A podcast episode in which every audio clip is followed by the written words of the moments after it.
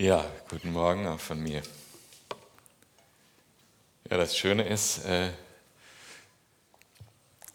dass ungefähr, ich habe sieben Punkte zum Glück, hat, Alex ja schon angekündigt, ungefähr vier oder fünf von den Punkten hat der Thomas schon erwähnt in seinem Zeugnis.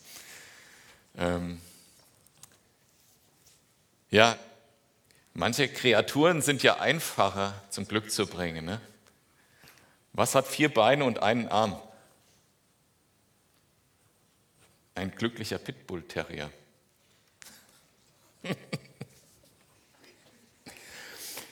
ja, man kann Glück nicht mit Geld kaufen, oder? Aber ich jammere lieber im Porsche als in einem alten VW Käfer. No Despair November. Man darf auch lachen im November. Streben nach Glück, das äh, ist ein wichtiges Thema. Und ich habe jetzt in der Vorbereitung äh, so ein bisschen geschaut. Die, die, Verfassung der USA hat ja das Streben nach Glück verfassungsrechtlich garantiert, dass man nach seinem Glück streben darf in, in seiner eigenen Fasson. Äh, es gibt sogar einen Staat auf der Welt, der das Recht auf Glück in der Verfassung stehen hat. Interessant. Und es gibt den Tag des Glücks von den Vereinten Nationen am 20. März. Und wusstest du, dass Jesus will, dass du glücklich bist? In Matthäus 5, Vers 3 heißt, und das ist in Matthäus, sind das die ersten öffentlichen Worte, die von Jesus aufgezeichnet sind. Das allererste Wort ist glücklich. Glücklich zu preisen sind die, die arm sind vor Gott, denn ihnen gehört das Himmelreich. Und ihr wisst, was dann folgt, ganz berühmte Worte Jesu. Jesus will, dass du glücklich bist. Es gibt da nur ein Problem und das äh, wissen wir. Das Glück, so wie wir das Wort normalerweise kulturell verstehen, hängt von Umständen ab. Und die Umstände bringen mal Hoffnung und dann Enttäuschung. Die Umstände bringen mal eine gute Beziehung und dann wieder Trennung. Die Umstände bringen mal Gesundheit und dann wieder Krankheit. Und ist das Glück also etwas, was einfach kommt und geht und man muss es so nehmen, wie es kommt und geht? Am 19. Dezember 1944 wurde Dietrich Bonhoeffer verhaftet und in das SS-Gefängnis äh, in Berlin, in das Reichssicherheitsgefängnis in Berlin gebracht, in der Prinz-Albrecht-Straße. Er wurde festgenommen für seinen Mut zu sagen, was er denkt und in der Perspektive ins KZ zu kommen, gefoltert zu werden, hat er Worte geschrieben, die du vielleicht kennst, die, glaube ich, fast jeder Christ kennt. Er hat geschrieben, von guten Mächten wunderbar geborgen. Erwarten wir getrost, was kommen mag. Gott ist bei uns am Abend und am Morgen und ist ganz gewiss an jedem neuen Tag. Das ist die letzte Strophe von dem, was wir auch als Lied kennen. Er hat das geschrieben an eine Freundin als Brief. Er hatte eine Art von Glück, die unabhängig war von den Umständen eine Art von Glück, die sicher und fest steht, unabhängig von dem, was drumherum ist. Er hat eine Art von Glück, die selbst in den widrigsten Zeiten standfest ist. Der Text, den der Alex gerade schon vorgelesen hat, der sagt es auch ganz klar, woher das kommt. Die, das tiefe Glück kommt daher, bei Gott zu sein. Und wenn ich jetzt einfach so profan sage, ich habe euch sieben Schritte zum Glück vorbereitet, seid ihr zu Recht skeptisch.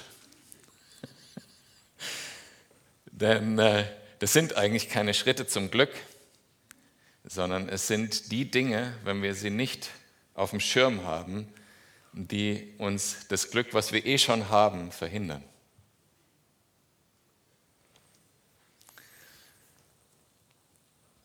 Möchte sie mit euch teilen.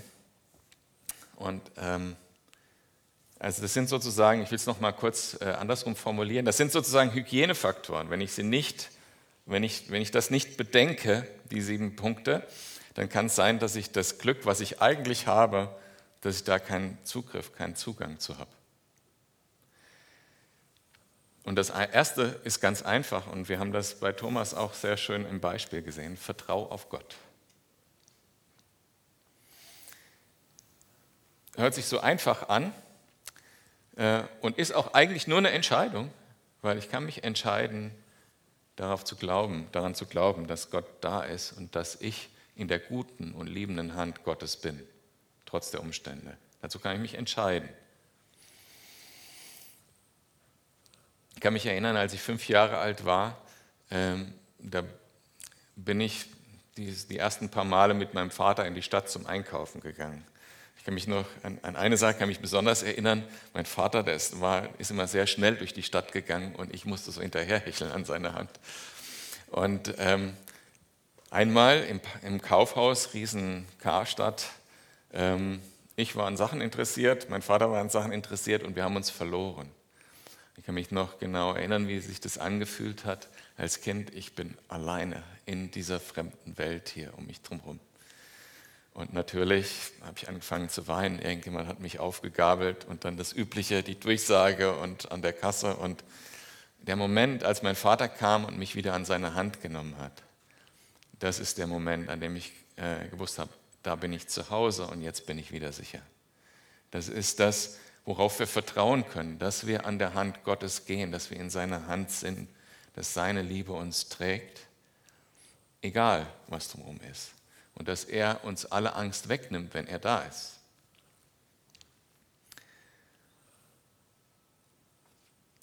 Was kann uns verhindern, dieses Vertrauen zu haben an Gott? Was ist sozusagen der Hygienefaktor daran?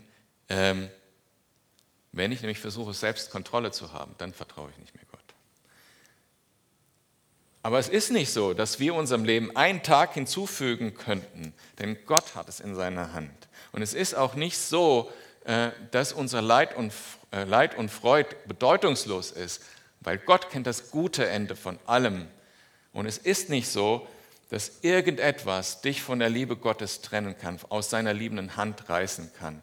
Denn Gott ist Gott. Und er hat dich in seine Familie aufgenommen und du gehörst dazu. So wie ich mich sicher gefühlt habe an der Hand meines Vaters, darfst du dich sicher fühlen in der Familie Gottes, an der Hand, in der Hand Gottes. Da bist du gut aufgehoben. Als Jesus am Kreuz war, stand er vor der gleichen Situation. Er hätte ähm, selbst sozusagen die Entscheidung treffen können, die Kontrolle übernehmen können über die Situation. Es stand etwas sehr Schweres, sehr schwierige Umstände vor ihm. Das Kreuz. Und im Garten Gethsemane, Gethsemane spricht er mit dem Vater und äh, sagt, ich nehme es nicht selber in die Hand, sondern ich weiß, dass dein guter Wille ein guter Wille ist. Jetzt ist mein Tablet ausgestiegen und ich muss den Rest wahrscheinlich einfach so machen. Ähm und was hat er gesagt? Er hat dort gesagt, wenn es irgendwie möglich ist, lass diesen Kelch an mir vorübergehen. Aber ich gehorche dir, weil ich weiß, dass dein Wille gut ist. Ich gehe den Weg, wenn es der Weg ist, der gut ist. Und so sollen wir unser Leben auch führen, zu wissen, in der Hand Gottes ist es gut, weil er das gute Ende kennt. Jetzt verrate ich euch meinen Trick, warum ich das auswendig kann, weil äh, sieben Punkte, die alle mit einem V anfangen, ja, so, ich zeige euch, wie ich mir das merke. Ja. Vertrauen, ja, über Handbewegung merke ich mir das. Vertrauen. Und der nächste Punkt ist Verzückung. Ähm, Verzückung ist der Begriff, der ähm, über die Menschen, die vom Heiligen Geist erfüllt worden, äh, verwendet wird, im Alten und im Neuen Testament. Und ich habe den, den Begriff nicht nur genommen, weil er auch mit V anfängt, sondern auch, weil er etwas, etwas Bestimmtes ausdrückt. Also nicht nur Lobgesang sondern, oder Weissagung, sondern er sagt auch aus, dass es mit einem bestimmten Gefühl passiert, mit einer bestimmten Haltung, mit einem bestimmten ganzheitlichen, körperlichen, emotionalen und so weiter beteiligt sein. Verzückung heißt, heißt mehr als nur ich singe ein Lobpreislied und bin irgendwie berührt, sondern es heißt, ich bin wirklich, mein ganzer Körper ist in Freude über das. Und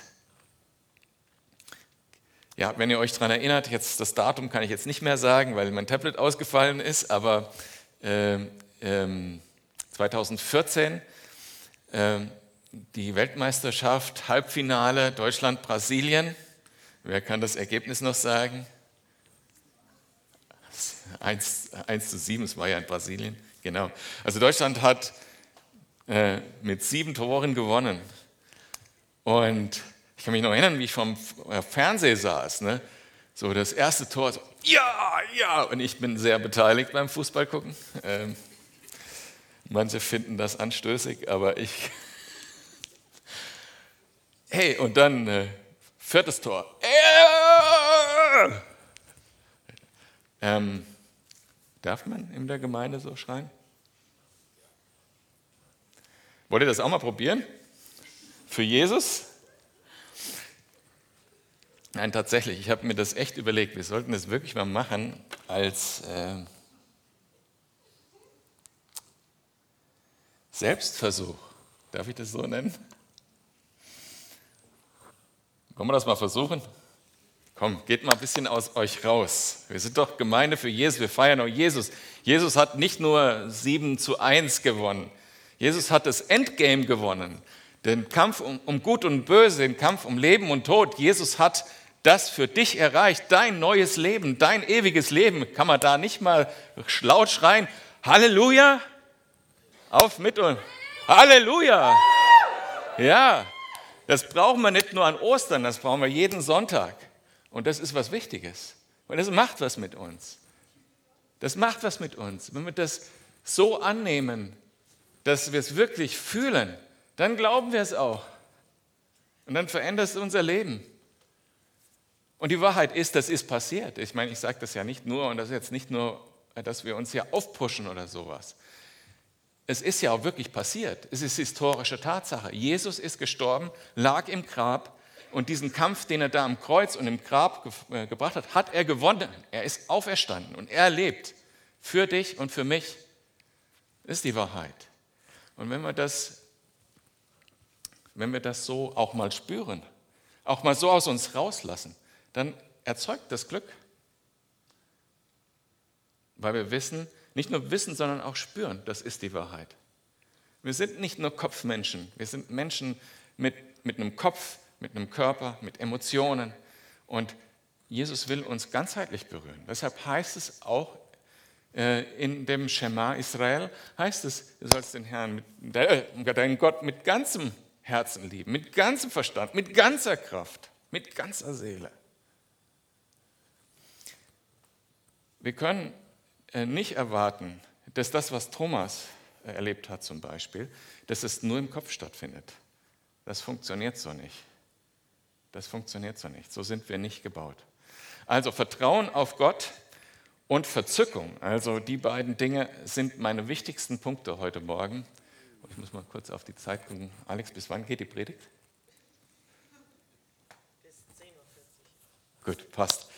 Also, und mein, meine Idee ist jetzt, äh, diese sieben Punkte sind jetzt keine ähm, ist jetzt nicht sozusagen wirklich Schritte oder sowas, wo man irgendwie aufbauen muss oder sowas, sondern ich verstehe das so und das kannst du persönlich für dich so nehmen. Diese sieben Punkte, die kannst du prüfen für dich, an welcher Stelle du praktisch dich selber behinderst. Vielleicht findest du einen von diesen sieben Punkten, wo du sagst, da behindere ich mich eigentlich, da bin ich mir selber im Weg, mit Jesus wirklich glücklich zu sein. Also äh, Vertrauen, Verzückung. Ja? Äh, was könnte das bedeuten? Voller Dank. Voller Dank. Ähm, den Punkt kann ich tatsächlich abkürzen, weil wenn du aufs Internet gehst und ähm, bei uns mal googelst, findest du mindestens drei oder vier Predigten über Dankbarkeit. An eine Sache möchte ich die erinnern, die damals schon dabei waren in der Gemeinde, ist schon vielleicht zwei Jahre her oder zweieinhalb Jahre her. Da habe ich meine Predigt über Dankbarkeit gehalten und ich hatte euch einen Tipp gegeben oder eine Aufforderung, nämlich einen Zettel zu haben, auf den du jeden Tag draufschreibst, für was du wirklich dankbar bist. und legst den neben, äh, neben dich auf deinen Nachttisch, neben das Bett. Und wenn du am Morgen aufstehst, nimmst du diesen Zettel her und liest ihn durch. Und als erstes dankst du Gott für die Dinge, für die du dankbar bist. Und dann startest du den Tag. Das verändert dein Leben. Ich kann es dir versprechen. Ich kann es dir versprechen. Ich habe es auch ausprobiert. Ich sage es nicht nur so. Dankbarkeit ist so ein Schlüssel äh, zum Glück. Und das ist nichts Erzeugtes. Die Wahrheit ist ja, dass es viel mehr Dinge gibt, für die man dankbar sein kann, selbst in schwierigen Umständen. Viel mehr Dinge gibt, für die, für die man dankbar sein kann, als Dinge, äh, über die man sich beschweren könnte. Ich weiß, das hört sich sehr unglaublich an, aber es ist wirklich so. Es geht, dass wir leben, dass wir Freiheit haben, dass Jesus uns erlöst hat sowieso. Wir haben so viel mehr Dinge, für die wir dankbar sein können, als Dinge, für die wir uns beschweren können. Wir mal allzumal hier im Westen, wo wir immer Nahrung haben, Freiheit haben und uns sogar beschweren können, wenn es uns nicht passt, so eine Maske aufzuziehen. Wir haben keinen Grund, nicht dankbar zu sein. Also Vertrauen, Verzückung, Dankbarkeit. Ähm, das ist die nächste Handbewegung und die bedeutet ähm, vorwärts in der Berufung. Ein Schritt oder ein Teil, glücklich zu sein, ist, dass wir ein sinnvolles Leben führen. Das heißt, ein Leben, wo ich weiß, das ist nicht nur Zeit rumbringen und Spaß haben, sondern es ist ein Leben, was was bedeutet. Dein Leben bedeutet was auf dieser Welt. Wenn es nicht so wäre, hätte Gott in dem Moment, als du Ja gesagt hast zu Jesus, dich sofort entrücken können und du wärst im Himmel. Sonst bräuchtest du nicht hier sein. Aber dein Leben hat hier einen Sinn. Und natürlich sind das die allgemeinen Dinge, die jeden Christen betreffen. Es gibt Berufung, die hat jeder Christ gleich. Also die Berufung, Jünger zu machen, die Berufung, äh, den Nächsten zu lieben. Die Berufung hat jeder Christ. Aber darüber hinaus hast du eine spezifische, konkrete Berufung für dein Leben. Diese Berufung ist sehr individuell. Ne? Wie kann, kann ich jetzt nicht konkret wissen? Meine Berufung ist, gerade hier zu stehen. Deine Berufung ist vielleicht, im Studentenwohnheim Zeugnis zu geben für Jesus. Deine Berufung ist vielleicht, nach Afrika zu gehen und Brunnen zu bohren. Deine Berufung ist vielleicht, ähm, ja, also Beispiele könnte ich jetzt zig, auch ein paar Leute, die ich hier so sehe, sozusagen ähm, zitieren. Diesen Sinn zu erkennen und dem treu nachzugehen, das ist etwas, was glücklich macht, weil es gibt dem Leben Bedeutung. Also Vertrauen, Verzückung, voller Dankbarkeit vorwärts in der Berufung. Jetzt wird es schwieriger und das war der zentrale Teil von, von ähm, Thomas Zeugnis. Äh, ne? hm, hm, hm. Das kommt jetzt, genau. Vergebung. Vergebung äh, ist genauso. Wenn ich Menschen vergebe, das macht glücklich, weil ich mich selber überwunden habe. Aber äh, tatsächlich nicht zu vergeben, ist wirklich das allerbeste Rezept zum Unglücklichsein. Weil ich, wenn ich nicht vergebe, dann bleibe ich in dem Bösen, was mir geschehen ist. Selber. Ich tue, tue mir das selber an. Wenn ich nicht vergebe, dann, ähm, dann ähm, bin ich in dieses, dem Ding, was mir passiert ist, dem Negativen, dem Bösen, dann bin ich da drin Opfer. Wenn ich vergebe, bin ich nicht Opfer, dann bin ich Überwinder, so wie Jesus. Das macht auch glücklich, ne? das Überwinden vom Bösen mit Gutem. Vergeben.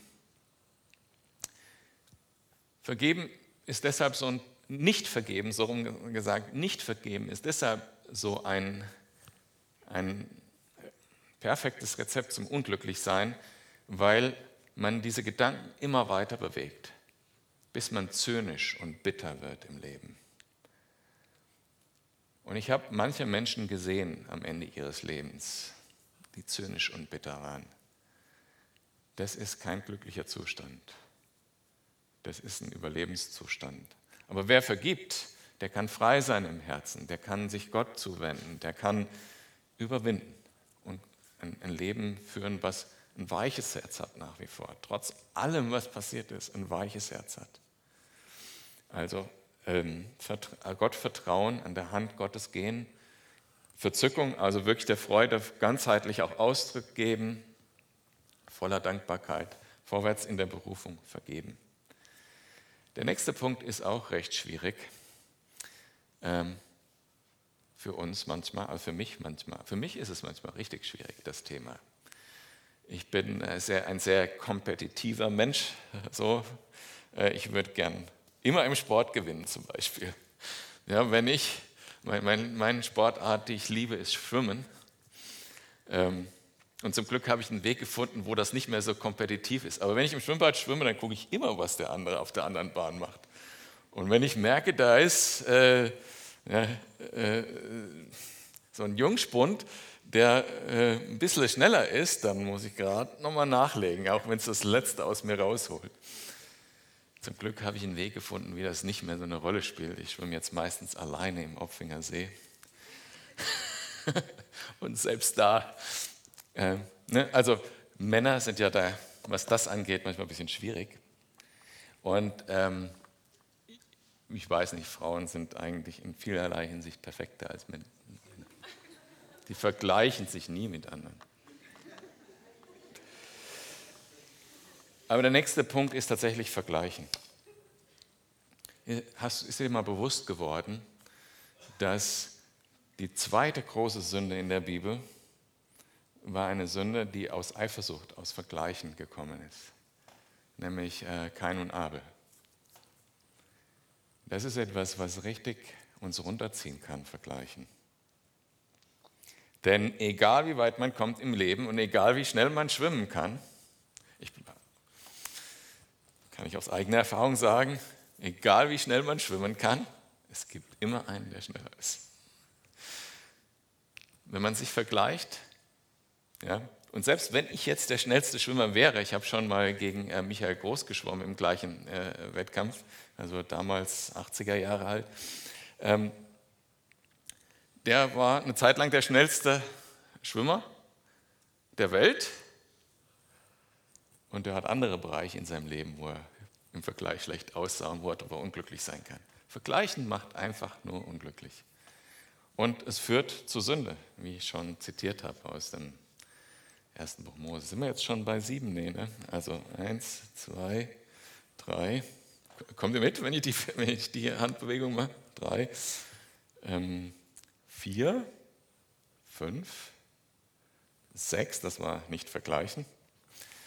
Und der letzte sieben, das ist meine Handbewegung dafür, ist verbunden sein. Das betrifft uns als Gemeinde. Auch als Gemeinde. Ich glaube, zum Glücklichsein ist es ganz wichtig, in Beziehungen zu investieren. Die Ehebeziehung oder die Freundschaft, äh, in Freunde so generell, in die Beziehung zu den Kindern, in die Beziehung zu den eigenen Eltern, in die Beziehung in der Gemeinde. Gute, gesunde Beziehung, in die man regelmäßig, äh, in die man regelmäßig hineingibt und auch empfängt, ist ein wichtiger Teil, um glücklich zu sein. Weil wir Menschen sind so gemacht, wie Gott selber ist. Gott selber ist drei in einem, ist eine, eine Liebesbeziehung unter Vater, Sohn und Heiliger Geist. Diese Liebe existiert von Anfang an und wir sind in seinem Bild geschaffen. Wir sind als Beziehungswesen geschaffen, so wie Gott selber ein Beziehungswesen ist. Wir können als Einzelne nicht existieren. Wir haben über das Thema, wie das in der Gemeinde aussieht, sehr viel gesprochen, Anfang, also in der ersten Corona-Lockdown-Phase, nämlich in der Essential Church-Serie. Äh, Was, wie diese Gemeinschaft wirklich aussehen kann. da hieß es, sie teilten alles und so weiter. Und ich möchte nochmal auf einen Punkt zurückkommen, den wir äh, zu, äh, an diesem Punkt hatten. Nämlich, das hat ein bisschen was damit zu tun, dass man den eigenen Stolz überwinden muss für Beziehungen. Weil wir sind zum Beispiel füreinander da. Und klar, wir können uns treffen und können uns viel austauschen und so, da entsteht Beziehung, können Leben teilen. Ähm, aber wir gehen in der Regel nur sozusagen ein Stückchen unter die Oberfläche, vielleicht noch ein kleines bisschen mehr. Aber was bewegt dich wirklich? Wo brauchst du wirklich Hilfe? Wo kannst du wirklich helfen? Diese Dinge, da habe ich das Gefühl, da sind wir nicht tief genug miteinander. Manche Hauskreise sind da und haben wirklich, für mich war das ein bewegendes Beispiel, die Beerdigung am Freitag, wo, wo wirklich der Hauskreis füreinander, man gesehen hat, dass die füreinander einstehen. Das war schön zu sehen. Und ich wünsche mir das einfach viel mehr, weil ich glaube, dass tatsächlich das Verbundensein in der Gemeinde, wirklich zusammenzugehören, das ist ein entscheidendes Ding, dass unser Glaube stark ist, dass unsere Freude in Jesus stark ist, dass wir glücklich sind. Also der Begriff Glück, den würde ich auch noch mal gerne von der anderen Seite beleuchten. Weil wenn wir Glück sagen, dann meinen wir nur die Emotion oft ja, und beziehen das, was weiß ich, bin gerade verliebt oder habe einen Partner, äh, den ich richtig toll finde oder so.